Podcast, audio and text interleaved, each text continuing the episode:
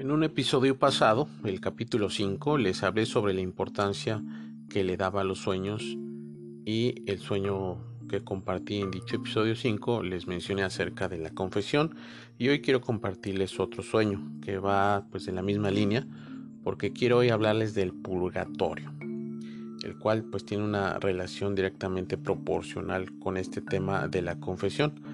Además que servirá pues para tratar este asunto con una anécdota que me sucedió cuando mi padre murió. Mi padre murió pues de un paro cardíaco como a las 8 de la mañana y esa noche de ese día mi hijo estuvo claramente balbuceando pues intensamente. No hablaba del todo aún, era un pequeño eh, y no hacía pues eso de arrinconarse abajo de la cama, no abajo de la cama sino me refiero la parte inferior, a pie de, cama eh, y estar pues hable y hable por largo tiempo.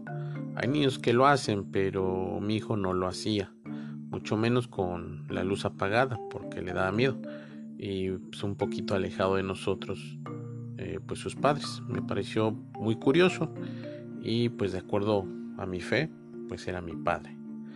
La fe católica asegura que después de muerto, el alma entra en una etapa de transición para la plena unión con Dios, es decir, un tiempo de preparación el cual dicho tiempo pues es muy relativo a cada persona, pero ciertamente requiere un tiempo. Las etapas de dicho tiempo es entrar pues en conversaciones bizantinas, detalles que escapan a nuestro pleno entendimiento y que no debieran ser causa de discordia ni de pleito para inclinarse por una u otra religión.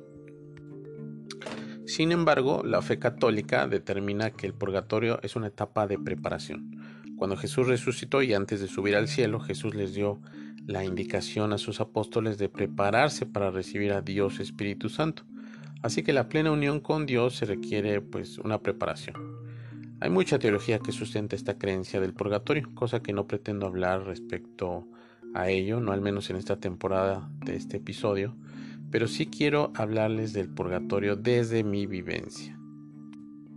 Yo, a pesar de los contextos que me he desenvuelto, como ya les he compartido en episodios pasados, a pesar de eso, hubo una etapa de mi vida que, bueno, varias etapas de mi vida, eh, en el que el ruido del mundo ensordeció mi fe y ocasionó que no amara esos sacramentos, por considerarlos falsos, sin argumentos, sin razonamientos. Eh, son producto solo pues, porque la oscuridad eh, mental pues nubla la fe. De tal modo que rechazamos la luz de forma interior quienes estamos en, este, en ese trance. Bueno, el caso es que un día tuve un sueño que considero místico. Al respecto, eh, repito que se remitan al episodio 5 para comprender la importancia que le doy a los sueños y la verdad que considero acerca de ellos.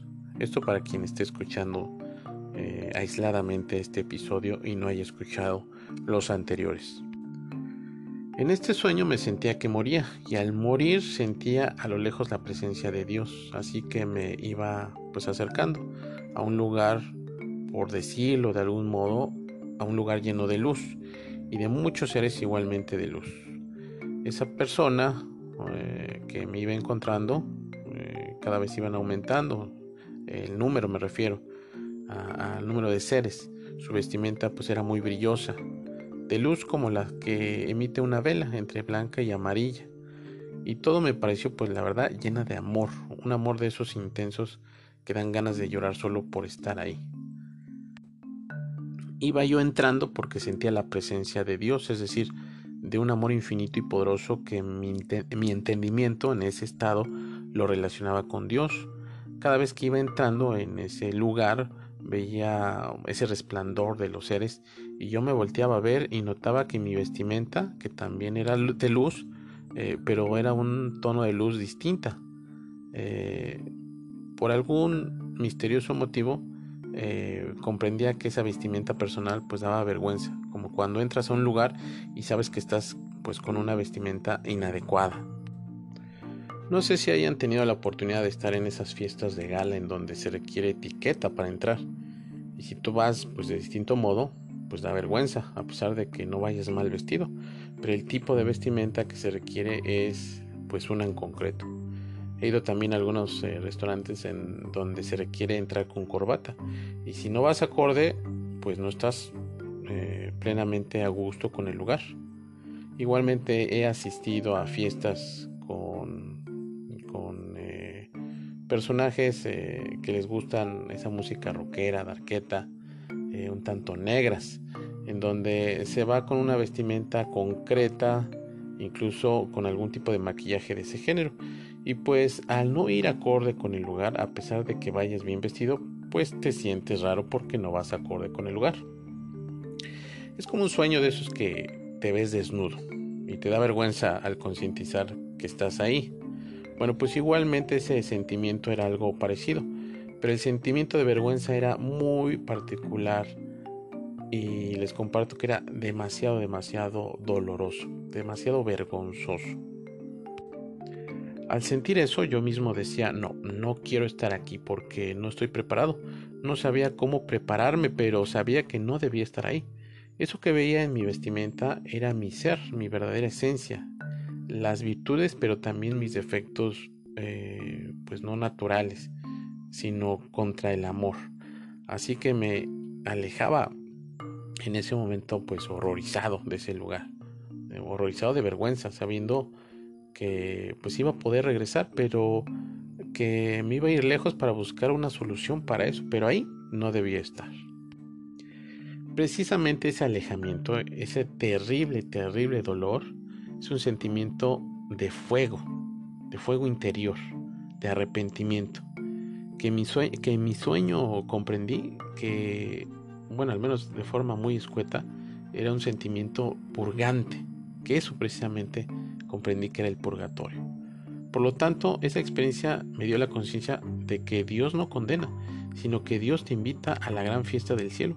Pero uno mismo es capaz de ver eso que cometimos como pecado y una parte de nosotros eh, es capaz de entender qué es amor y qué no es amor. Así que te da un poco de sobriedad de pensamiento, por llamarlo de algún modo, para, para decidir un sí eh, acerca de esa fiesta. Así que esa precisa conciencia es la parte de, eh, del purgatorio, es decir, la parte en donde tú determinas no, no estoy preparado y quiero purgarme. Pero eso es algo muy, muy complicado de, explicar con palabras, es un sentimiento. Ahora, el tema de la preparación no viene al caso en este episodio, pero les comparto que ese es mi comprensión del purgatorio. Obvio, al despertar de ese sueño lloraba de dolor, pero de placer al mismo tiempo por recordar esa maravillosa luz de amor, pero de dolor, no por ese sentimiento de no poder entrar, sino porque estaba vivo. Así es, mi dolor es porque estaba vivo, porque aún al irme, al, eh, al irme del cielo sabía que iba a ir ahí tarde o temprano, pero antes debía purgarme, es decir, aún el purgatorio era mejor que estar vivo, porque alcanzar a ver a Dios, aún de forma lejana y de ese modo como según yo lo aprecié, era maravilloso. Claro, ese sentimiento de dolor solo duró más o menos como 10 segundos, no más, porque luego el razonamiento pues hace lo suyo y te viene tu naturaleza humana, racional, que te hace centrarte en esta realidad humana, en donde pues el razonamiento tiene su función función pues de unión con la tierra para hacer frente a tus obligaciones cotidianas. Esa es mi perspectiva acerca del purgatorio. Ahora, respecto a este mismo tema del purgatorio, les comparto que cuando pasó una semana de la muerte de mi padre, y acerca de esto, pues tuve un, sueño con él, eh, en donde se me apareció en mi cuarto, un tanto flotando a media distancia de mi habitación, y me decía que no podía ir al cielo aún. Me decía, David, no he podido ir arriba y señalaba con la mano y, dedo arriba. No he podido ir arriba por esto. Y cambiando la seña de su mano, eh, mm, yo entendía que era como una copa, así como de ese símbolo que hacemos con la mano para significar quiero beber, ¿no? es decir, una copa. Eh, y me decía, pero tú puedes ayudarme, tú sabes cómo Mi padre fue alcohólico en su vida. Había diversas temporadas donde tomaba unas cinco veces a la semana, otras eh, temporadas dos veces a la semana, pero eran días de completa embriaguez. Ya en los últimos años de su vida, a raíz de que dejó de ver con un ojo por la diabetes y el otro apenas podía ver, dejó casi de hacerlo, pero varios años, unos cinco años más o menos, pues duró así. Y, solo lo hacía pues de vez en cuando, más o menos, más o menos como una vez cada tres meses aproximadamente.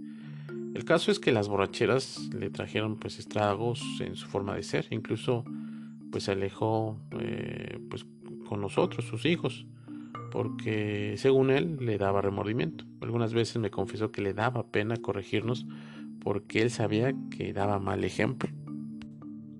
Entonces en el sueño se me aparecía después de una semana de muerto y me decía que no podía ir al cielo porque eh, por el alcohol, pero o sea por su vicio de alcoholismo, pero yo podía ayudarlo, que yo sabía cómo. Ah, así que bueno, desperté, más o menos eso fue como a las 6 de la mañana. Cabe aclarar que ese sueño fue consciente, es decir, de esos sueños en donde sabes qué historia tienes, sabes que estás soñando, dices, no, pues ¿cómo es posible aquí? Y recuerdas tu historia. Eso es muy difícil de hacerlo. recordar tu, historia. Eh, eso yo lo llamo sueños conscientes. A eso me refiero con ese tipo de sueños. Desde luego que sabía cómo ayudarlo, era a través de la oración, de la indulgencia plenaria que aún se acepta usar en la iglesia y que tiene un gran valor. Así que debía confesarme, comulgar, eh, pedir por el Papa, eh, y hacer un acto concreto, como el rosario o la oración frente al Santísimo, además de deseos de ganar esa indulgencia para mi Padre. Y sí, fui a la Basílica de Guadalupe a formarme a la fila de la confesión. Era domingo, imagínense, las filas, eh, pues ese día son grandes, muy, muy grandes y tardadas. Para no hacerles la historia larga, salí ahí cerca de las 7 u 8 de la noche fue un gran, un gran esfuerzo realmente porque fue pesado conseguir que me confesara pues, lo antes posible para hacer este acto de indulgencia plenaria que marca la iglesia, pero comprendía la importancia y la necesidad. Mi fe me dice que su alma por fin está bien a partir de eso. Nunca más lo soñé, a pesar de que tuve otros muchos sueños que después les seguiré contando. Mi padre, a pesar de su alcoholismo, me dio un muy buen ejemplo Mm, no con palabras, sino de ejemplo de vida. Yo siempre lo veía con la Biblia, orando y leyéndola, pues eso sí, después de borracho, en la cruda, pero también lo veía en otros momentos, en muchos momentos. El ejemplo de continua lectura bíblica fue por mi parte eh, pues grande, fue muy buena. Además, él tenía varios libros católicos, como Las Florecillas de San Francisco de Asís, del cual pues, era su santo predilecto, o Confesiones de San Agustín.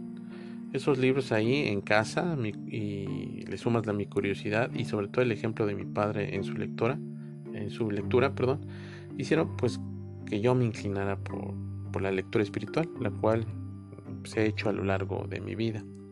Mi padre tenía varias virtudes externas, que cuando venga el caso narraré. Y respecto a sus defectos, el, alcoholismo pues era el principal que noté, que sin duda también le afectó a otras áreas de su vida, como la comunicación con sus hijos, que ya, ya les comenté hace un momento. Pero si mi, vida espiritual es algo activa, sin duda se la debo a mi padre principalmente. El purgatorio es un tema muy complejo, incluso ha sido tema de división de la iglesia donde ha dividido a sectores, órdenes religiosas y ha provocado grandes cismas. No se entiende que Dios, siendo tan bueno, pueda pues, caber en su existencia un lugar que se catalogue pues, de castigo, pero en realidad pues tiene su razón de ser. Ahorita solo estoy hablando del purgatorio, no del infierno, eso será tema de otro episodio. Pero el purgatorio eh, no es una condena, sino una necesidad espiritual.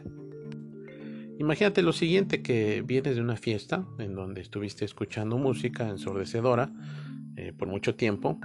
Ya no digamos que hayas caído en algún vicio, no, solo con eso, música ensordecedora. Y que entras a tu casa en silencio y escuchas un tema del purgatorio, por ejemplo de la radio, de la televisión que prendas o en algún podcast, por ejemplo. Desde luego, no es el ambiente espiritual para pues captar ese tema como es debido. Así que pues no vas a captar el tema de las funciones cuadráticas de matemáticas, por ejemplo. Es decir, la mente tiene muchas cualidades, pero lo cierto es que el ambiente eh, es necesario. Tu mente necesita un ambiente para entender eh, pues algún tema, matemáticas o esto de espiritualidad. Así que la pregunta que viene ahora es ¿en qué momento estás? Que comprendas el tema del purgatorio no es importante. De una vez te adelanto, pues solo importa el amor que tengas con el prójimo. Y eso de por sí ya hay muchos niveles. Así que si lo comprendes o no, no importa. Pero si lo rechazas abiertamente estos temas, no de interior, sino de forma exterior, en algún comentario, en alguna plática, lo que estás practicando es desamor porque estás juzgando mal el trabajo de reflexión eh, de otros y sobre todo estás siendo prejuicioso. Es por eso que la prudencia es un acto para evitar caer en tentaciones de desamor, de falta de caridad. Pero el abrir tu mente a las posibilidades, al menos hace que ya no solo calles cuando no sabes algo, evitando caer en críticas sin fundamento, sino además es disponer tu criterio a las posibilidades es ser humilde ante la grandeza del universo, de Dios, de su creación, y aceptar que puede ser cierto algo o puede ser no cierto, pero al menos esa postura te mantendrá a la expectativa de apertura. Al comprenderlo, no, no importa mucho realmente, eh, pues, esto de la comprensión de esta temática. Pues solo lo que importa es el amor, el cual, pues, es el mensaje central de Jesucristo. Pero que pero si consideras que tus comentarios transgreden a críticas destructivas, entonces sí, ahí sí te afirmo que importa y mucho el comprenderlo. Porque lo que necesitas comprender del purgatorio solamente es que es un estado en donde la falta de amor te hace querer mm, eh, entrar o no libremente al cielo. Porque sabes que ese desamor eh, te lo tienes que quitar a como de lugar, incluso tus juicios escritos o hablados aparentemente inofensivos, eh, no sabes en verdad lo amargos que pueden ser en el cielo y que tú mismo decidas que no. Ahí no debes estar con esos juicios, con ese desamor. Así que libremente tú abandonas ese lugar. Posteriormente vamos a profundizar sobre esto, pero hasta aquí te dejo y nos vemos en el próximo episodio.